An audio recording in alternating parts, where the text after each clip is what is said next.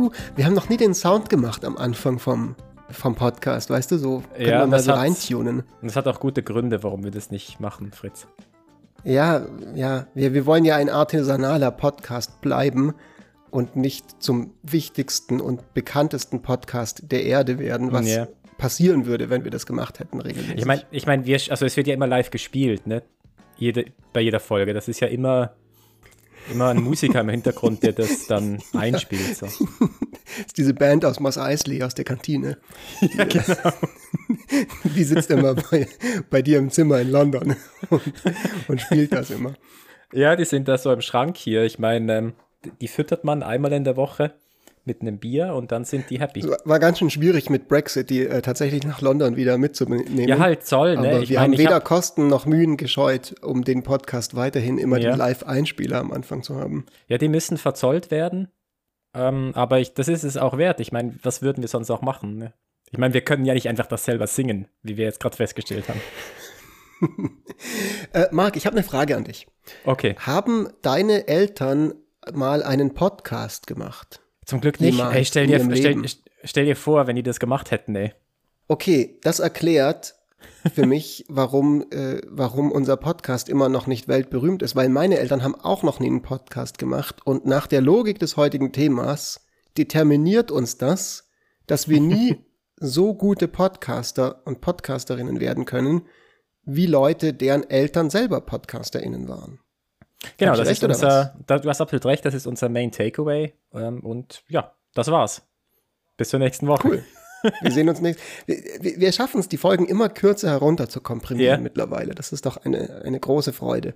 Nein, okay. Also, es geht heute um, äh, wenn ich das richtig verstanden habe, äh, Genetik und äh, vor allem ähm, die Erkenntnisse, die gerade gewonnen werden in der neuen Forschung in den Sozialwissenschaften wo es darum geht, wie sich unsere Gene, unsere genetischen Endowments und die Vererbbarkeit von Attributen auswirkt auf soziale Outcomes, also auf beispielsweise, was man mal als Geld verdient, wie, wie, wie, wie glücklich man im Leben vielleicht auch wird, wenn man so möchte, und all diese Dinge. Und, ähm, und es scheint wohl so zu sein, dass da die Gene dann doch noch mal mehr eine Rolle spielen als noch bis vor kurzem gedacht wurde. Und du hast da heute eine Konferenz dazu gehabt, glaube ich. Genau, ich hatte heute und morgen eine Konferenz dazu, die wird organisiert von, von uns vom IFO, ähm, die heißt der Genes Social Mobility and Inequalities Across the Life Course. Das heißt so die Abschlusskonferenz von, von dem Projekt, was, äh, was meine PhD-Position finanziert hat. Ähm, da wurden unterschiedliche Gruppen finanziert mit und, und äh, ganz am Ende muss man da halt eine Konferenz machen. Da kommen alle zusammen und präsentieren dann, was sie, was sie rausgefunden haben. Und, und die Konferenz hat einen ganz starken Fokus, äh, wie, wie, du gerade sagst, äh, auf, auf Genetik, auf äh, Social Genetics. Also nicht einfach nur ähm, äh, Heritabilität an, an, sich, sondern halt eben gerade im, im sozialwissenschaftlichen Kontext, äh, weil man eben festgestellt hat, wie du richtig sagst, dass eigentlich im Prinzip alle Outcomes, die man sich so denken kann, bis zu einem gewissen Punkt heritabil sind. Und ähm, ja, das ist erstmal etwas, was man auch so ein bisschen verdauen muss. Und die Frage ist, okay, einerseits, was bedeutet das äh, aus, aus wissenschaftlicher Sicht? Was bedeutet das aus normativer Sicht? Und bedeutet das zum Beispiel, dass wir determiniert sind von unserer Genetik? Oder bedeutet das gerade das Gegenteil? Kann man trotzdem noch äh, Dinge unternehmen, um, um da noch einzugreifen? Und ich habe selber auch ein Papier, das, das, wird, das präsentieren wir morgen ähm, wo, es, wo wir genau dieser Fragestellung nachgehen. Und wir kommen eigentlich so zum Schluss, dass es halt äh, eben gerade nicht determiniert ist, dass man eben äh, mit dem Umfeld trotzdem noch Einfluss nehmen äh, kann darauf, wie sich halt dieses genetische Erbgut dann entwickelt in, ein, in einem bestimmten Umfeld. Okay, Du hast jetzt gleich schon ein paar Fragen vorweggenommen, die bei mir gleich aufgetaucht sind. Insbesondere als du gesagt hast, so ungefähr alles ist heritabil, war meine erste Frage, oh, heißt es, alles, was wir haben, kann tendenziell vererbt werden? Oder heißt es, alles, was wir haben, wurde immer vererbt? Also äh, quasi äh, kannst du dir zu den Sachen, die du geerbt hast, zu den Eigenschaften, die du vielleicht so ein bisschen auf den Weg mitgegeben kriegst von der genetischen Lotterie, sind die deterministisch, wie du sagst, oder nicht? Scheint nicht so zu sein. Da kommen wir aber nachher dazu. Ich würde sagen, im Interesse der Verständlichkeit der heutigen Folge fangen wir doch mal ein bisschen bei den Basics an, weil wir sind ja Basic Boys und deswegen lass uns doch mal ganz kurz einen kleinen Abriss machen. Wie bist jetzt du überhaupt auf dieses Thema gekommen, beziehungsweise woher kommt es überhaupt, dass sich die Sozialwissenschaften mit diesem Thema beschäftigen? Ja, ich kann mir vorstellen, viele Leute, die das jetzt hören, und auch ein bisschen ging es mir so, ne, okay, vielleicht nicht, aber ich kann mir vorstellen, dass man erstmal denkt so, hä, aber Genetik, äh, machst du jetzt, sitzt du jetzt an so einer Petrischale und machst irgendwelche mit einem Mikroskop und so? Also was, was hat das überhaupt mit Social Sciences zu tun? Du bist ja eigentlich ja. Ökonom. Du machst doch Zahlen, du machst doch Wirtschaftswissenschaften und Prognosen und so Gedöns. ja, das ist eine absolut berechtigte Frage. Ich, also grundsätzlich die Frage der, des genetischen Einflusses auf irgendwas ist eigentlich eine Fragestellung, die die Sozialwissenschaften schon immer interessiert hat. So dieses klassische Nature versus Nurture, das ist etwas, was ganz Zentrales. So äh, gibt es den Blank Slate so kommen Menschen auf die Welt und dann sind es einfach nur noch Einflüsse von außen und wir müssen halt dafür sorgen, dass das gute Einflüsse sind, so dass sich Leute halt positiv entwickeln können. Oder ist das alles irgendwie von der Natur vorgegeben, also von, von der Genetik vorgegeben und man kann eigentlich da kein, keinen großen Einfluss mehr, mehr drauf nehmen. Also das Interesse ist da. Bis anhin hatte man aber keine wirkliche Möglichkeit, das in einem anständigen Rahmen zu untersuchen, weil es einfach die genetischen Maße nicht gab. Man konnte nicht sagen auf Individualebene, das ist deine genetische Veranlagung für ein bestimmtes Outcome oder für einen bestimmten Phänotyp, wie man das dann in dieser Literatur äh, bezeichnet. Und inzwischen gibt es das eben. Inzwischen kann man tatsächlich das äh, konstruieren. Also wenn du mir äh, Speichelprobe von dir gibst, dann kann ich dir einen sogenannten Polygenic Score konstruieren und das ist deine individualisierte genetische Veranlagung für einen bestimmten Phänotyp oder ein bestimmtes Outcome. Ähm, Bildungserfolg zum Beispiel oder ähm, psychologische Erkrankungen, Körpergröße, alles, alles solcherlei Dinge, die, die sehr, sehr heritabil sind.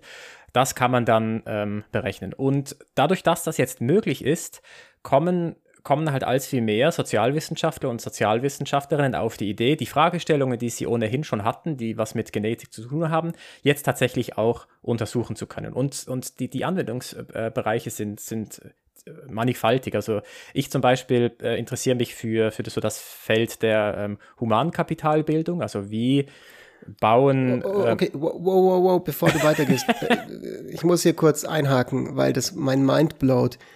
Du sagst mir jetzt also gerade, nicht nur, wenn ich dir meinen, mein, meine Speichelprobe gebe und äh, dann könntest du so Sachen machen, wie wir ja sowieso die ganze Zeit machen und man auch in der Schule lernt, also dass du beispielsweise sagen kannst, diese Person, das sind deine Eltern oder nicht. Ne? Also der klassische Vaterschaftstest zum Beispiel funktioniert ja auch über so äh, äh Genabgleich und solche Geschichten. Genau. Ähm, oder dass du sowas sagst, wie was wir ja auch irgendwie alle in der Schule gelernt haben, dass eben zum Beispiel, wenn deine Eltern eben vererbbare ähm, auch Gendefekte haben, dass wir eben relativ genau erforscht haben mittlerweile, das äh, ist halt so und so mit dieser und jener Wahrscheinlichkeit halt äh, vererbbar.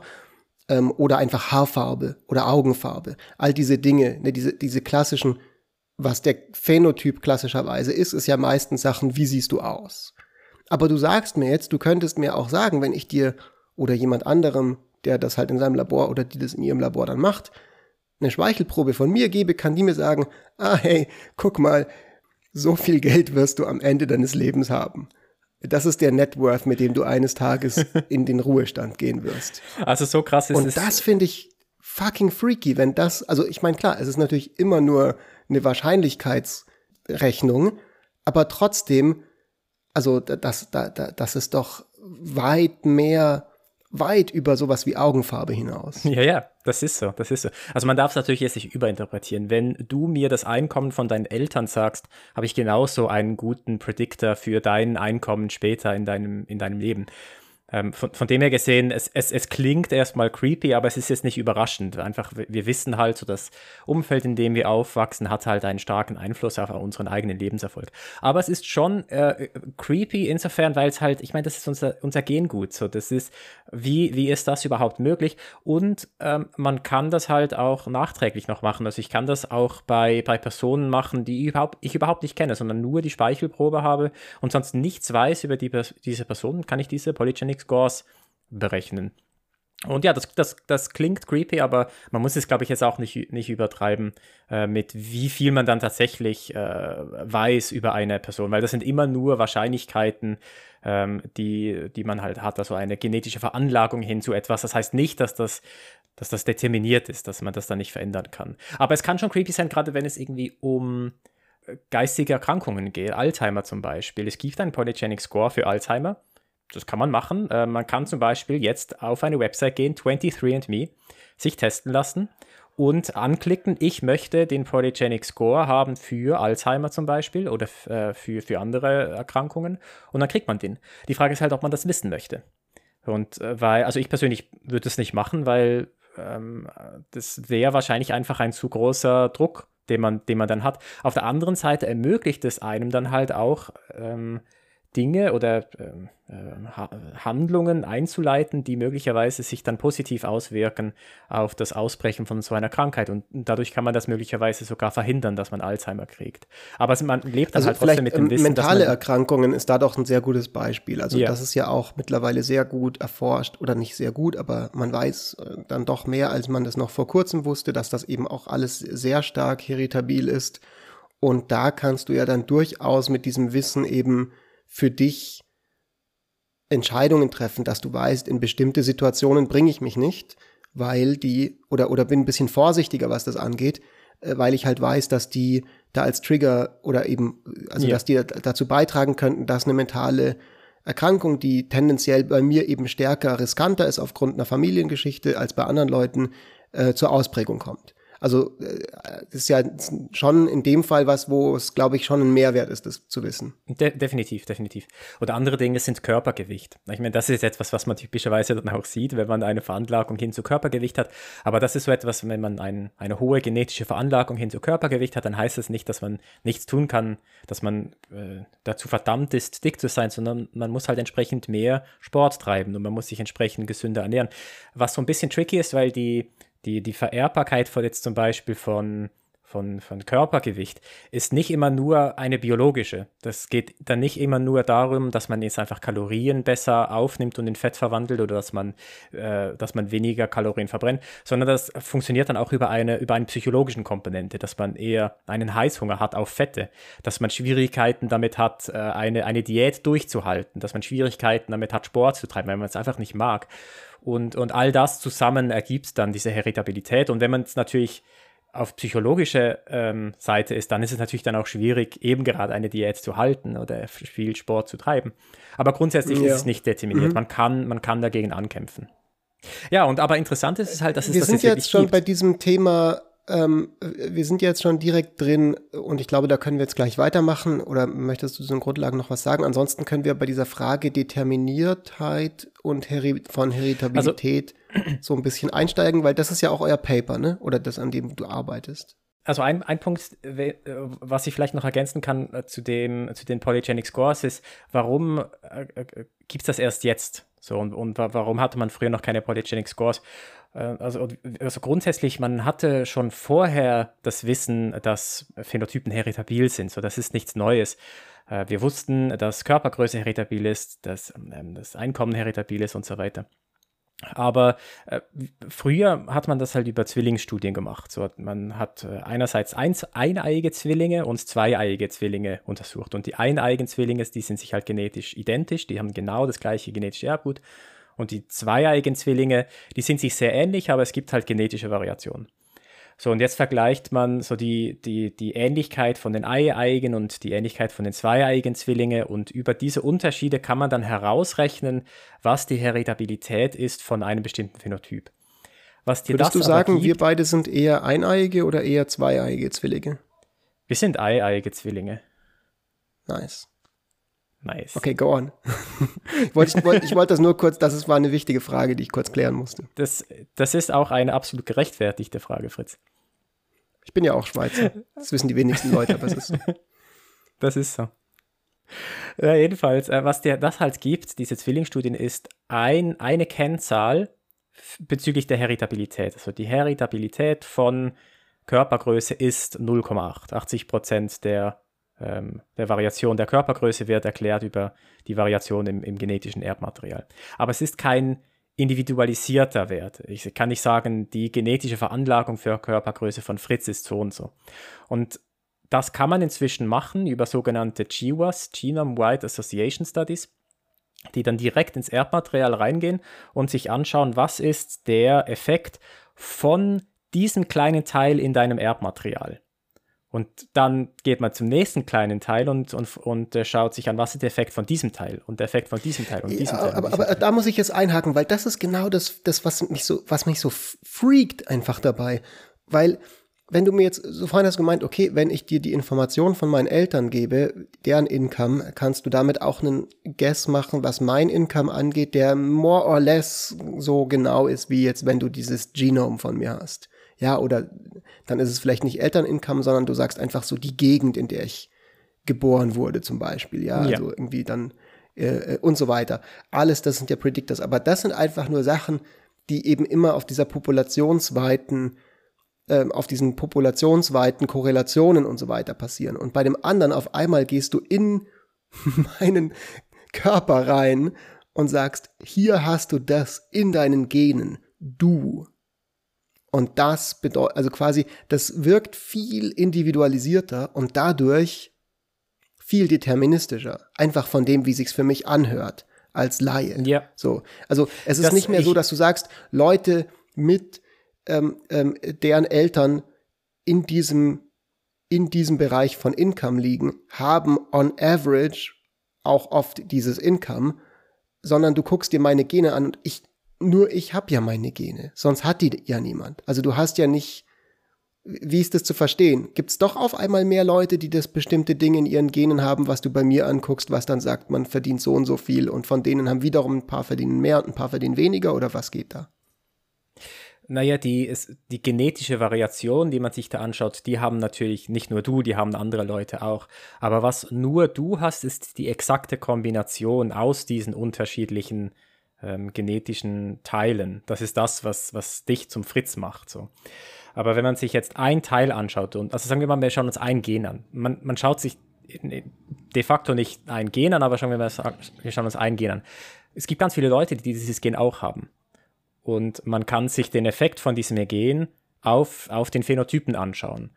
Und jetzt interagieren aber diese äh, unterschiedlichen Effekte halt miteinander. Und dann gibt es halt Leute, die haben Gen 1, Gen 2, Gen 3. Und andere Leute haben Gen 1, Gen 5 und Gen 7.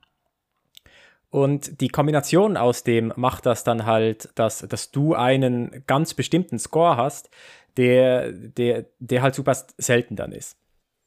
Und, und ist aber dieser Score dann, also wie genau predicted jetzt dieser Score? Also, also wie genau kann, wie, wie, wie, wie fine-grained sind da diese Predictions? Also der, den besten Score, den wir bis jetzt haben, ist der Polygenic Score für, ähm, äh, für schulische Bildung, für Bildungserfolg. Und der erklärt rund 10% der Variation in, in ähm, Bildungsjahren. Ist das viel oder wenig? Das ist ziemlich viel, wenn man sich bedenkt, dass das einfach nur genetische Information ist. So, aber, aber das ist, wenn man sich jetzt ähm, anschaut, was ist so das Einkommen von deinen Eltern, in welcher Gegend wächst du auf, dann hat man ähnlich viel erklärt. So. Aber es ist trotzdem, wenn man sich, wenn man sich äh, bedenkt, dass man, dass man immer noch 10% dann erklären kann, einfach nur mit deiner genetischen Variation, ist das, ist das relativ eindrücklich. Und das ist das, was wir bis jetzt erklären können mit den Polygenic Scores, die wir heute haben. Aber die Heritabilität ist noch viel höher. Und im Prinzip kann man eigentlich bis zu Heritabilität erklären. Also wenn die Heritabilität von, von Bildungserfolg 40 äh, Prozent ist oder 50 Prozent, dann kann man im Prinzip bis zu 40 oder 50 Prozent mit diesen Polygenic Scores erklären. Können wir das kurz übersetzen in, in, in eine Terminologie, die jemand versteht, die eine Person versteht, die sich noch nie mit Statistik beschäftigt hat in ihrem gesamten Leben? Was bedeutet diese Variation von 10 Prozent?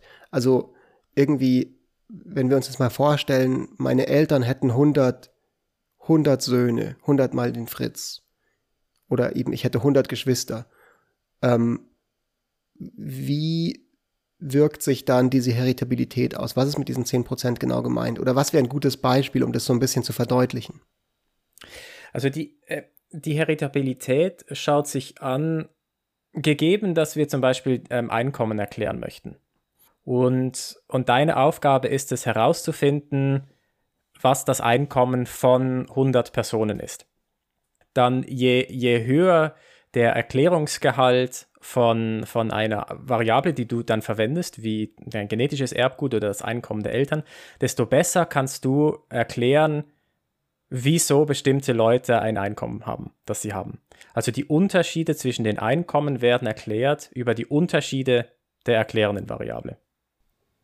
Und kann ich damit auch predikten?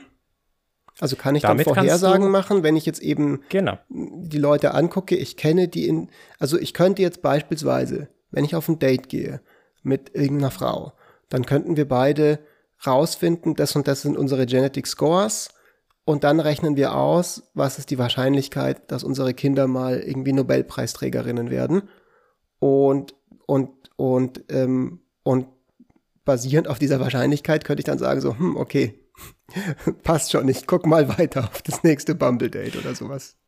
Ja, das ist genau die dystopische Zukunft, die, die damit im Prinzip ermöglicht wird, ja.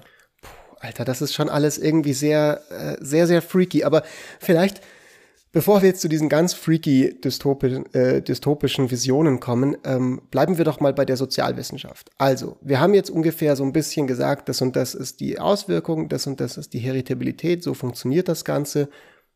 Und jetzt ist doch der spannende Punkt, was davon ist Wahrscheinlichkeit, was davon ist Notwendigkeit? Und wie wissen wir das? Wie finden wir das raus?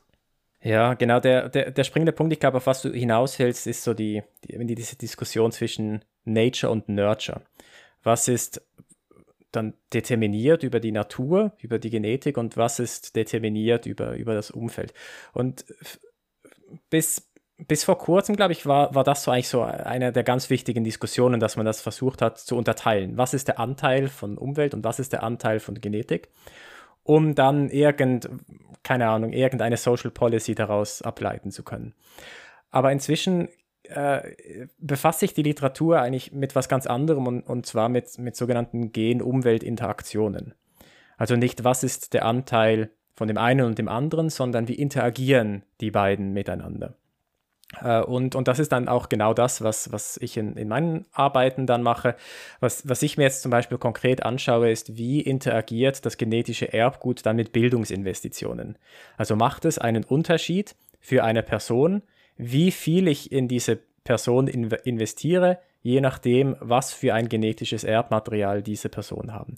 Und das ist das, was man mit Gen-Umweltinteraktionen meint und, das, und, und, und, und es gibt halt unglaublich viele Hinweise darauf, dass es dann diese Gen-Umweltinteraktionen tatsächlich gibt und dass sie super relevant sind. Und das ist dann natürlich ähm, relevant für, für uns als Gesellschaft, weil wir müssen halt verstehen, wie das genetische Erbmaterial interagiert mit der Umwelt, die wir zur Verfügung stellen. Und die Umwelt, die können wir halt über Policies äh, gestalten. Und, okay, und, aber das ist doch schon mal beruhigend. Also das heißt, was jetzt noch, noch nicht rauskommt, ist, dass man irgendwie feststellt, ups, es ist eh alles, es läuft eigentlich alles sowieso nur über die Gene ab. Und bei bestimmten Voraussetzungen macht es überhaupt gar keinen Sinn, da noch äh, zu versuchen, was zu investieren in die Bildung der Leute. Die kann man quasi eh vergessen. Also das ist jetzt noch nicht das, was ihr rausgefunden habt. I, I hope. Nee. Nee, und das ist auch überhaupt nicht, was Heritabilität sagt. Also äh, nimm, nimm zum ich Beispiel. Angst um unseren Podcast, wenn wir hier solche Themen besprechen mag. Da wird mir ganz anders dabei. Das ist, da braucht man echt keinen, da brauche ich keinen, äh, äh keinen anderen Nervenkitzel mehr in meinem Leben. Also, äh, ähm, wenn etwas heritabil ist, heißt es das nicht, dass es unveränderlich ist. Nimm zum Beispiel ähm, schlechte Augen. So, wenn man, wenn man schlecht sieht, dann heißt das nicht, dass man nichts dagegen unternehmen kann. Man kann sehr viel unternehmen. Man kann zum Beispiel sich eine Brille kaufen. Und, und ähm, das wird zwar nicht direkt so dein Augenlicht verbessern, aber du wirst trotzdem sehen können. Das heißt, man kann eingreifen in etwas, was heritabil ist. Doctors hate him. Find out how he beat the genes with this one weird trick.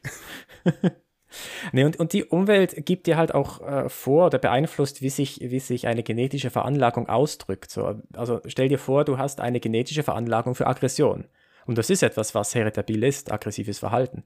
Und jetzt macht es aber natürlich einen super Unterschied, ob in was für einer Nachbarschaft du aufwächst. Ne, wenn du irgendwo in der Bronx aufwächst, wo, wo, wo die Kriminalität hoch ist, dann äh, ist es wahrscheinlich, dass dich das halt in den Knast kriegt, äh, bringt, weil, wenn, wenn, wenn, du, wenn du dich aggressiv verhältst. Aber wenn du irgendwo in der Wall Street aufwächst, dann macht dich das vielleicht sogar super erfolgreich in, in irgendeinem Finanzinstitut. Weil genau Ich, glaube, wenn du in der Wall Street aufwächst, dann hast du sowieso schon mal gute Karten. ja, das stimmt. Weißt du, so, so, so, ein Säugling, so weißt du, auf dem Trading Floor. Der äh, ja. ja, aber jedenfalls so, das, der, der, der, der, der gleiche Trade, äh, der gleich, der, die gleiche genetische Veranlagung drückt sich halt komplett anders aus, weil, weil die halt unterschiedlich bewertet ja, werden in unterschiedlichen mhm. äh, Umfelden. Mhm. Okay. Und, und die Idee ist jetzt also, weil, also ich meine, es ist so ein bisschen so der Elefant im Raum, deswegen sagen wir das ja, diese ganze Forschung mit Genetik und so weiter, insbesondere wenn wir dann anfangen, nicht mehr nur zu gucken, Eltern und, und, und Kinder, sondern wir fangen dann an, Subpopulationen aufzumachen und wir fangen an, vielleicht irgendwie Unterschiede festzustellen zwischen einzelnen Bevölkerungsgruppen.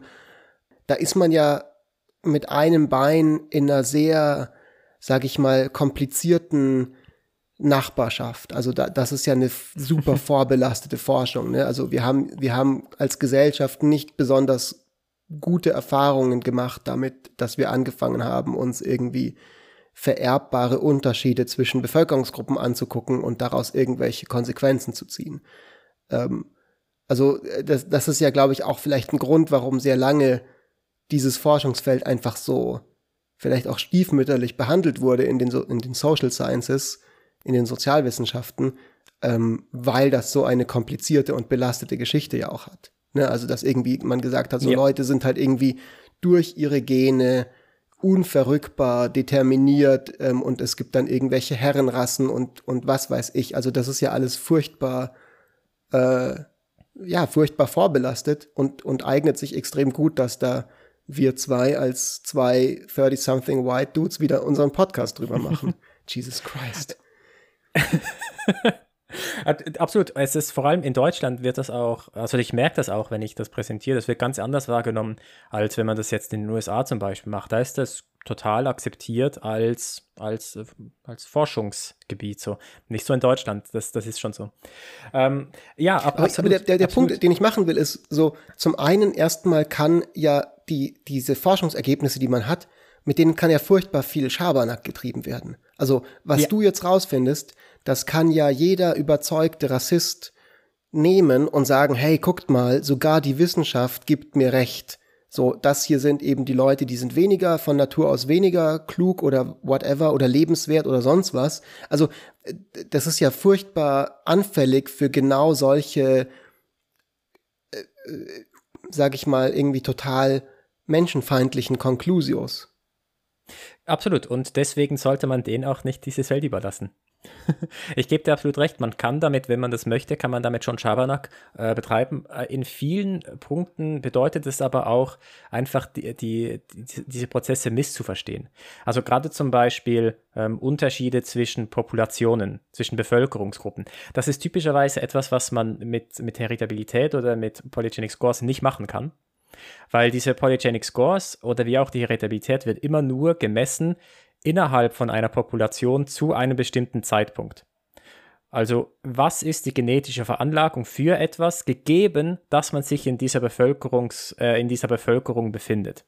Und gegeben, dass die Umstände auch sind, wie sie sind und die Institutionen sind, genau. wie sie sind und so genau. weiter. Also jetzt, quasi ist es von Anfang an nicht im luftleeren Raum. Das ist wieder dieses Beispiel mit der Wall Street ja. und der Bronx, die du, das du gebracht hast. Richtig. Es ist nie im luftleeren Raum und es, und es ist immer innerhalb von einer bestimmten Umfeld. Und jetzt finde ich irgendwelche genetische Veranlagung für etwas raus. Und wenn ich jetzt zu einer anderen Bevölkerungsgruppe gehe und dann feststelle, haha, schau mal, die ganze Bevölkerungsgruppe ist einfach viel schlechter in diesem genetischen Variation, deswegen ist diese Bevölkerungsgruppe schlechter. Das ist genau das, was man nicht machen kann. Ja, allein das, allein das eben, genau, also allein, allein in diesem Wort, die und jene sind schlechter in ihrer genetischen Variation, das ist ja, ja. bereits eine normative Wertung. So, und, und der Punkt ist ja erstmal, es ist ja erstmal als, erstmal ist es ja was Deskriptives. Also, ja.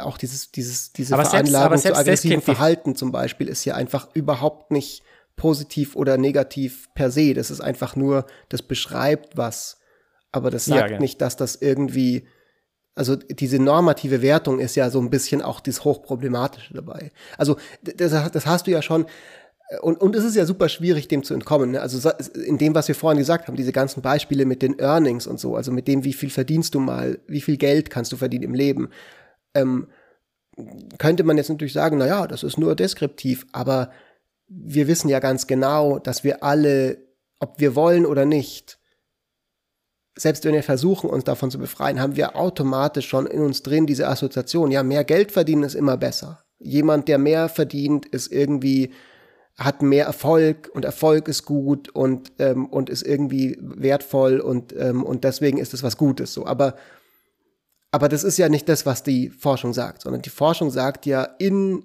dem Kontext von dem System, wo man sich befindet, von dem Umfeld, von den sozialen Realitäten, in denen man lebt, sind jene und äh, diese und jene Veranlagungen eher dazu geeignet, dass man die gewinnbringend quasi irgendwie einsetzen kann und so weiter. Aber, aber genau, quasi so äh, zurückzugehen auf diesen deskriptiven, auf dieses deskriptive Level ist ja super schwierig. Das ist, das ist, das ist super schwierig. Ja, genau. Genau. Aber es ist halt wichtig, einfach das nochmal zu verdeutlichen, dass das halt wirklich abhängt von, von dem Umfeld. Und wenn wir das Umfeld verändern, kann, dann kann sich halt auch durchaus die Heritabilität verändern. Also nimm, nimm dir äh, das Beispiel mit Einkommen. Wenn wir, wenn wir einfach, äh, jede Person verdient das gleiche Einkommen so, dann ist, haben wir keine Heritabilität mehr, weil dann gibt es keine Unterschiede mehr in, im, im, Einkommen. Oder ein viel realistischeres Beispiel äh, ist zum Beispiel die Heritabilität von Rauchen. Die hat sich nämlich, zumindest, da gibt es eine Studie zu in, in den USA, die ist deutlich angestiegen, die Heritabilität des Rauchens. Und zwar hatte das damit zu tun, dass es äh, dass neue Rauchergesetze eingeführt wurden, ich glaube in den 70ern oder 80ern.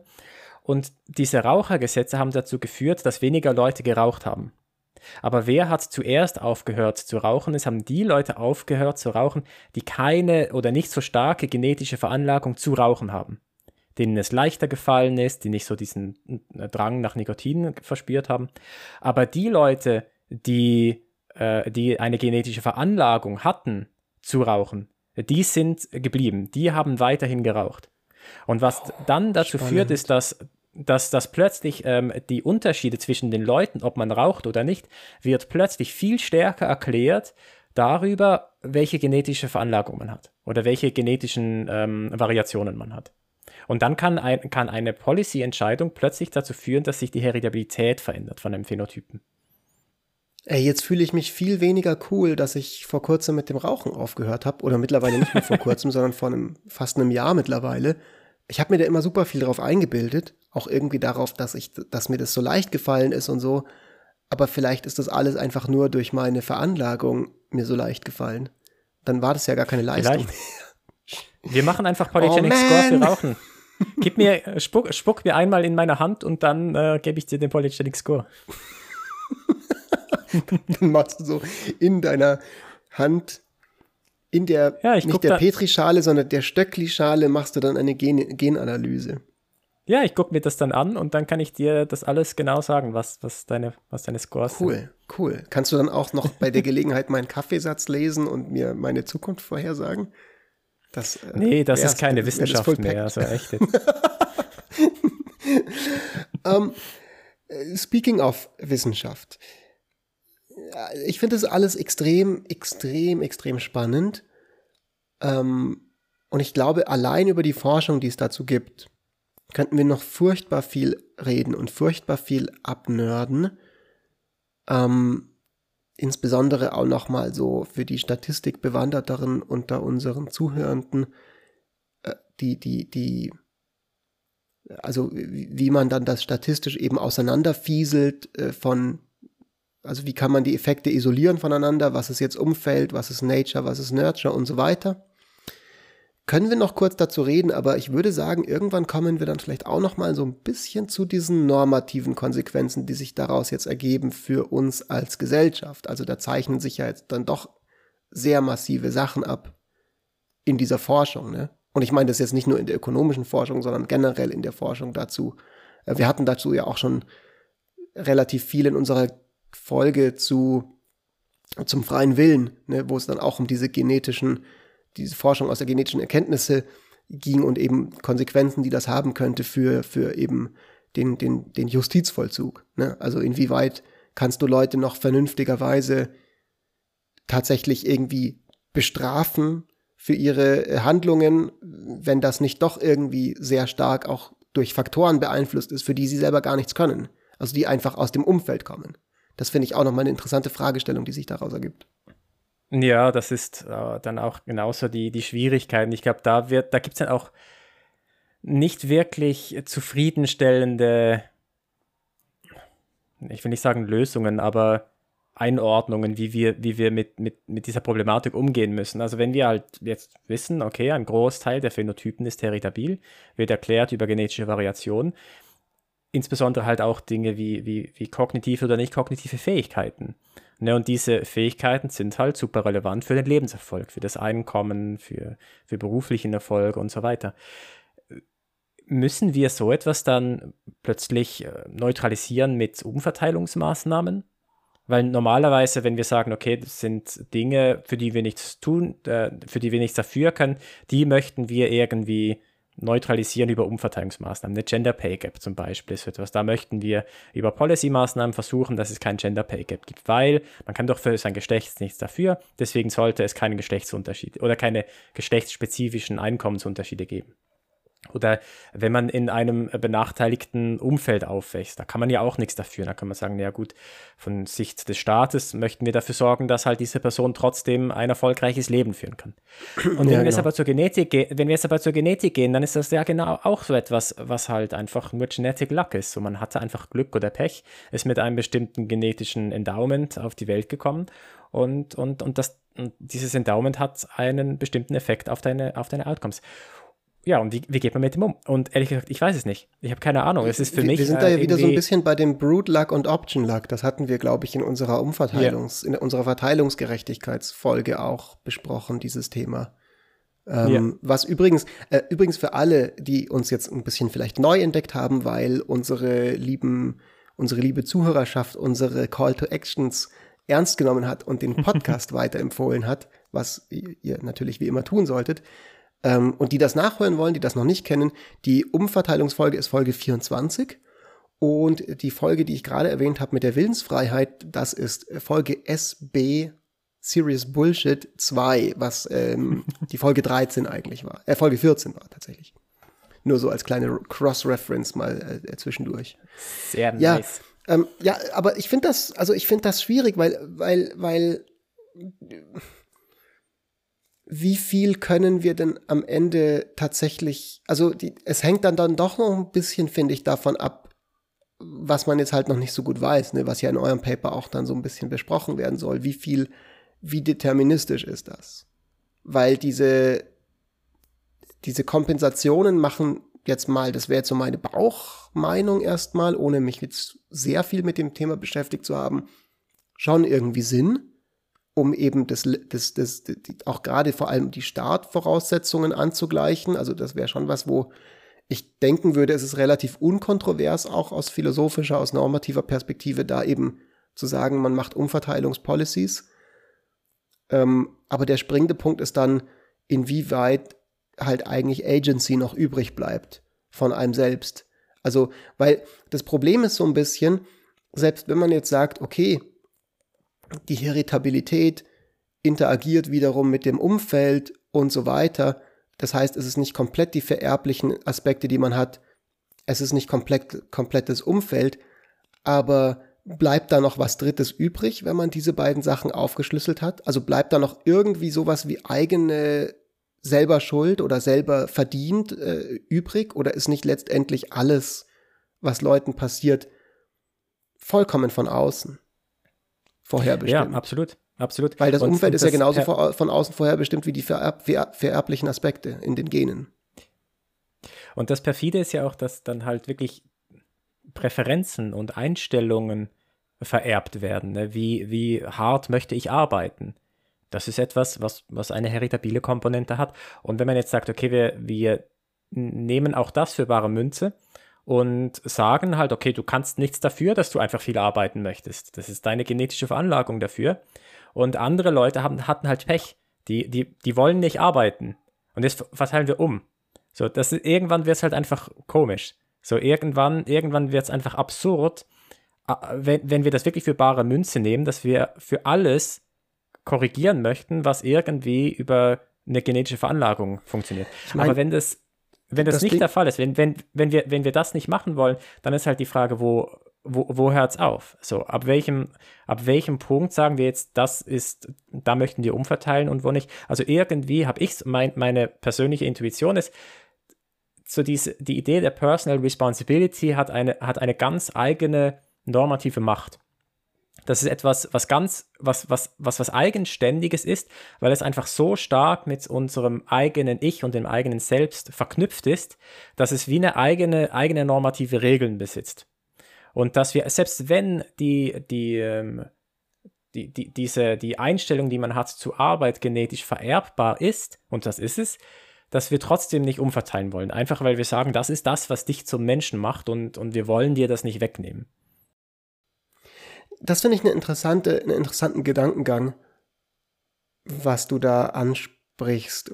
Ob man tatsächlich, also mich erinnert das jetzt so ein bisschen, das ist jetzt eine sehr weit hergeholte Analogie, aber ich mache sie einfach mal, weil wozu hat man einen eigenen Podcast, um nicht auch das eine oder andere Mal die sehr weit hergeholte Analogie rauszuballern?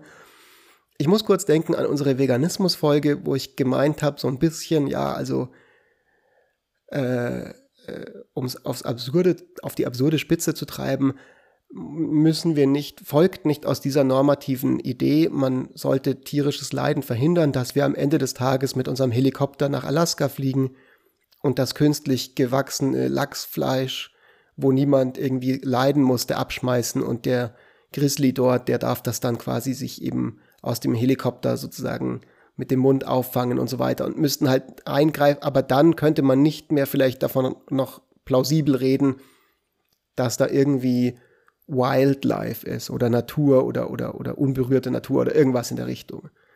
Und dann würde irgendwas, dann würden wir quasi im Pursuit von einem normativen Value, nämlich Tierleid zu reduzieren, einen Trade-off haben mit einem anderen möglicherweise normativen Value, nämlich die irgendwie die unberührte Natur, die vielleicht einen Wert hat oder, oder was auch immer so. Also so ein bisschen wie das, was du gerade gesagt hast. Vielleicht gibt es da diesen nicht ganz greifbaren Wert von so einer regulativen Idee, um in, in kantischer Terminologie zu reden, um dich zu triggern.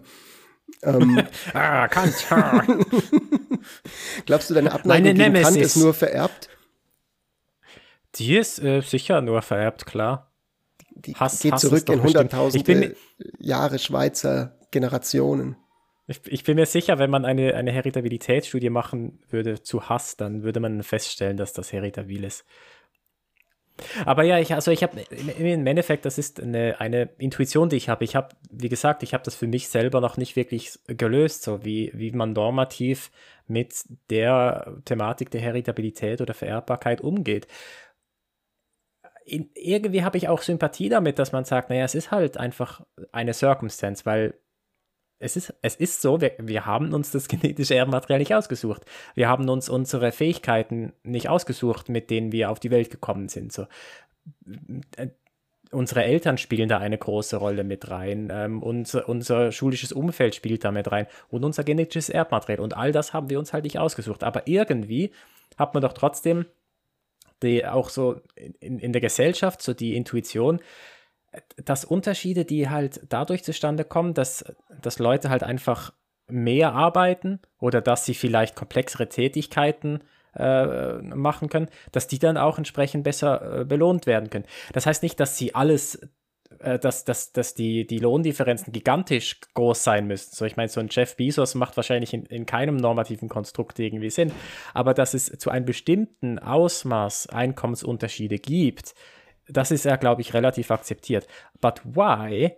wenn doch das alles nur auf Grundlage äh, von Unterschieden zustande kommt, für die man nichts kann. Mal andersrum gefragt. Also bevor wir jetzt hier tatsächlich als Podcast enden, der sagt, ähm, Einkommensunterschiede sind gut und gerecht und ähm, vererbte, vererbte Unterschiede im Lebensglück sind gut und gerecht, weil, also ich weiß nicht, wirklich nicht, ob das unsere Meinung ist.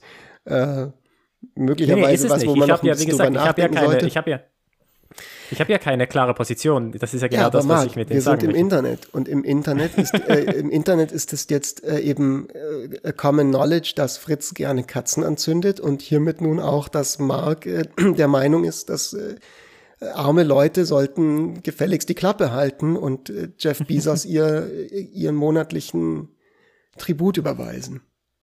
Wobei ich ja wortwörtlich gesagt habe, das ist wahrscheinlich keine normative Konzeption. Das ist zu spät. Das ist zu spät. Ah, schade. Aber nochmal ein bisschen weg von der Normativität. Was mich interessieren würde, hast du, basierend auf dem, wie du jetzt die Literatur kennst, wie du dich beschäftigt hast damit, eine Intuition, dass jetzt, selbst wenn wir sagen würden, in einer perfekten Welt, wir haben 100% Information über die Heritabilität und die Umstände von allen Leuten. Und wir haben einen Supercomputer, in den packen wir diese ganze Information raus, äh, rein und der spuckt dann für jede einzelne, für jeden einzelnen Mensch aus, exakt wie genau diese Person jetzt umverteilt werden sollte. Also was die kriegen sollte, was die abtreten sollte und so weiter. Also wir haben, wir, wir haben einen hundertprozentigen Computer, der predicted ist 100%. Wir wissen, wir geben da den Breitengrad ein, wo die geboren sind, wie viel Temperatur das gerade hatte, was ihr Sternzeichen ist, was die Gene sind und so weiter und so weiter und alles von den Eltern. Dann würde doch aber möglicherweise was passieren und zwar, dass die Leute wieder auf diese Umverteilung reagieren und dass die Heritabilitäten sich wieder ändern. Also möglicherweise selbst mit so einem ja. Supercomputer wäre es gar nicht machbar, dass wir perfekt kompensieren. Ja, Weil die, Kompensation, ja die Kompensation selber und die Umverteilung selber wieder das beeinflusst, was eigentlich ja, ja, auf Basis ja. dessen diese Umverteilung passiert. Ja, genau, genau. Also genau, du würdest dadurch, dass du dann das Umfeld veränderst, würdest du die Heritabilität verändern. Äh, aber ich meine, das ist ja, wenn du einen Kommunismus einführst und alle Personen verdienen exakt genau das Gleiche, äh, dann irgendwann hast du einfach eine Heritabilität von null. Wenn das dein politisches Ziel ist, dass du ein, eine Heritabilität von null hast, dann ist es relativ einfach. Dann weiß man relativ genau, was man machen muss. Aber das ist wahrscheinlich nicht das politische Ziel. Die Frage ist, was ist denn die, das optimale, die optimale Heritabilität? Und ich bin mir nicht sicher, ob es das überhaupt gibt, weil das, das Gegenteil von, von, ähm, von, dem wäre, äh, wäre eigentlich ein, ein meritokratisches System, maximiert die Heritabilität vermutlich. Also in, in welchem System kannst du deine, kannst du deine genetische Veranlagung für Bildungserfolg oder für Einkommen am besten ausleben? Naja, in der Gesellschaft, die genau auf das getrimmt ist. Und das ist die meritokratische Gesellschaft, die genau den Lebenserfolg vergibt anhand von Leistung. So. Und dann hättest du eine maximale Heritabilität, aber jetzt gibt es wahrscheinlich auch philosophische Argumente, die sagen, naja, das ist aber auch nicht wirklich genau das, was wir, was wir wollen, weil das ist das, was wir haben mit Jeff Bezos. So. Und, und jetzt ist es halt schwierig, dann irgendwie zu sagen, das soziale Optimum ist Heritabilität so und so. Und ich glaube nicht, oder meine Intuition geht dahin zu sagen, dass Heritabilität wahrscheinlich einfach nicht das, die, die äh, Zielgröße ist, die man betrachten sollte, wenn es darum geht, wie gerecht eine Gesellschaft ist. Ja. Ja, das ist, das klingt für mich sehr plausibel, dass man einfach sagt, okay, wir wissen, das hat einen Einfluss. Wir wissen, wir können in einem gewissen Rahmen äh, für diesen Einfluss auch auf diesen Einfluss eingehen in unserer Policy. Und es macht auch Sinn, das zu tun. Also wir sollten diese Erkenntnisse irgendwo nutzen. Aber am Ende des Tages kann man auch einfach vielleicht das so ein bisschen als so Random Variation sehen, selbst wenn es nicht 100% random ist. Also rein theoretisch könnten wir ja auch sagen, wir wir rechnen jetzt exakt aus, wann wo ein Erdrutsch passieren wird, indem wir komplett die Daten sammeln über alle Steinchen, die sich irgendwo im Boden in irgendwelchen Erdhügeln befinden so. Und wissen, also rein theoretisch vermutlich ginge das ja, wenn wir wenn wir wenn wir genau nachmessen würden und noch eine bessere Technologie hätten, als wir sie haben, so wie halt man vor 30 Jahren noch nichts von der Heritabilität wusste können wir halt das jetzt noch nicht berechnen, aber theoretisch können wir das irgendwann berechnen. Und dann könnten wir wieder sagen, oh, jetzt bauen wir in unsere Social Policies das vielleicht ein, ja, wann Leute wo vielleicht von einem Erdrutsch getroffen werden, weil sie da irgendwie zur Arbeit fahren oder so und kompensieren sie jetzt schon mal für diese Risiken und solche Dinge.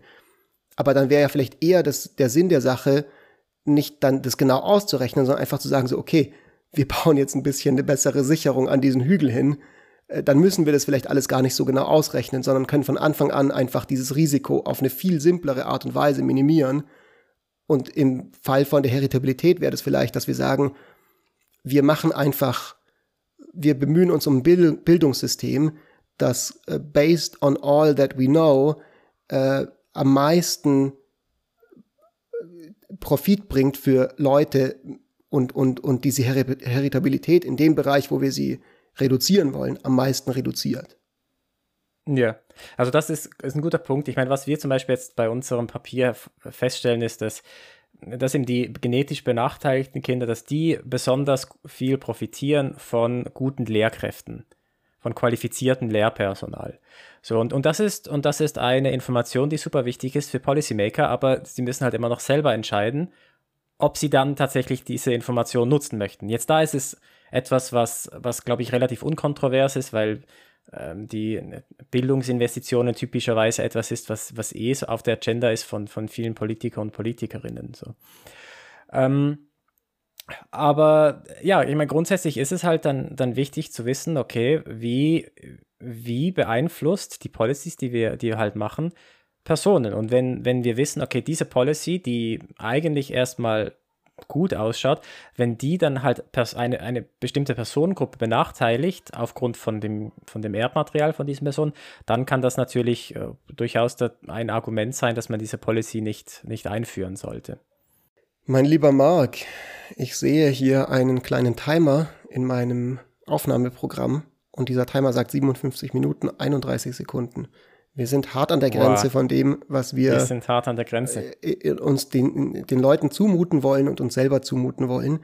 Und ich würde, ich würde sagen, für heute lassen wir es mal gut sein. Aber ich finde das Thema extrem spannend. Und ich glaube, dass uns das noch das ein oder andere Mal vielleicht begegnen könnte im Podcast. Also ich glaube, dass da noch viele, viele ja, unbedingt. Möglichkeiten. Unbedingt. Falls euch, falls euch das falls euch das interessiert, auch als Zuhörerinnen und Zuhörer, es gibt ein paar Bücher, die ich da ähm, empfehlen kann. Das eine ist äh, The Genome Factor. Ähm, jetzt muss ich gerade kurz schauen, wer es denn geschrieben hat. Ich würde sagen, das packen wir einfach in die Beschreibung äh, rein. Das könnt ihr in der Podcast-Beschreibung der Folge lesen. The Genome Factor ist sehr gut. Ähm, dann äh, dann äh, Blueprint ist okay-ish von, von, ähm, von Plomin. Äh, grundsätzlich ist das eine super gute Einführung, aber es gibt so ein paar Dinge, wo ich das Gefühl habe, dass, es, dass, er, dass er nicht richtig liegt. Und dann kommt von Paige Harden ein neues Buch raus. Ähm, The Genetic Lottery heißt das, glaube ich. Das kommt nächsten Monat oder in zwei Monaten oder so raus, wo es genau dann um diese normativen Fragestellungen geht. Ich habe heute eine Präsentation von ihr gehört bei der Konferenz. Ich bin sehr, sehr begeistert und ich freue mich enorm, wenn endlich dieses Buch rauskommt. Was ihr aber vor allem machen solltet, wenn euch das Thema wirklich interessiert, dann solltet ihr uns schreiben und sagen, yo, macht mal bitte mehr Podcasts oder yo, was ihr da gesagt habt, finde ich total bescheuert. Bitte korrigiert das mal. Das ist, ich kenne mich ganz gut aus in diesem Bereich und das kann ich gar nicht glauben, was ihr da gesagt habt. Challenged uns da gerne und schimpft uns auch gerne oder lobt uns, wenn ihr Lust habt. Auf jeden Fall dürft ihr uns mit euch, euch mit uns in Verbindung setzen auf Twitter. Und zwar findet ihr den Mark Stöckli da at, mit dem Handle at Mark Stöckli mit OE geschrieben. Mich findet ihr da mit dem Handle at fritz-espenlaub. Ihr könnt uns auch wie immer eine Voice-Nachricht schicken über anchor.fm slash besser früh als nie mit UE geschrieben. Und das Allerbeste, was ihr machen könnt, wenn ihr wirklich das Gefühl habt, ihr wollt jetzt mal so kleine Up-and-Coming Podcasting ähm, äh, wie sagt man da, Prodigies vielleicht, um mal ein, ein bisschen einen sanfteren, bescheideneren Terminus zu wählen, unterstützen, einen kleinen artisanalen Podcast unterstützen, dann äh, geht auf WhatsApp oder auf eure bevorzugte Nachrichtenplattform, zum Beispiel Signal oder so, und schickt einfach mal einen Link zum, äh, zur neuen Folge an irgendjemanden, den ihr kennt, irgendeine Freundin, irgendeinen Freund, eure Mutter, eure Oma, ähm, eure Tochter, wer auch immer da in Frage kommt. Äh, dasselbe gilt natürlich auch für Söhne, Opas und Väter. Und empfehlt uns weiter, äh, weil das wäre super das, cool. So, so wachsen Und es gilt auch, auch, für, auch für Feinde. Den kann man ja. natürlich unseren Podcast auch empfehlen. Und wie, ja, letzt, bei der letzten Wenn ihr jemanden so richtig nerven wollt, könnt ihr reinlegen, sagen, ja. hey, hör dir mal diesen Podcast an. Das wird sich lohnen. Es werden 45 Minuten gut investierte Lebenszeit. Und dann schreiben sie nach so, hey, das hat gar nicht gestimmt, das war irgendwie Quatsch. Dann könnt ihr sagen, gotcha. Und wenn ihr das tut, dann äh, das Angebot steht, wir werden euch einen handgeschriebenen Dankesbrief schreiben mit ganz viel Herzchen. Ich bin übrigens Linkshänder. Ich habe äh, einen Großteil meiner Jugend damit verbracht, Linkshänderherzen zu zeichnen, weil ich unbedingt schöne Herzen zeichnen konnte. Wenn ihr den Podcast weiterempfehlt, dann könnt ihr herausfinden, ob ich erfolgreich war, darin schöne Linkshänderherzen zu zeichnen auch was Heritabiles, äh, ob man rechts oder links ist, oder? Wahrscheinlich, ja, aber genau. vielleicht auch nicht. Ich, ich gar Wahrscheinlich, ist auch alles heritabil, es ist alles heritabil. In diesem Sinne, auch nächste Woche wieder einschalten wird äh, durch eure Gene und eure Umwelt vordiktiert sein und dann sehen wir uns wieder, dann hören wir uns wieder und es war wie immer sehr schön. Ich würde sagen, bis heute, äh, für heute machen wir mal Schicht im Schacht. Aber echt, bis zur nächsten Woche. Ciao, Fritz. Ciao, ciao.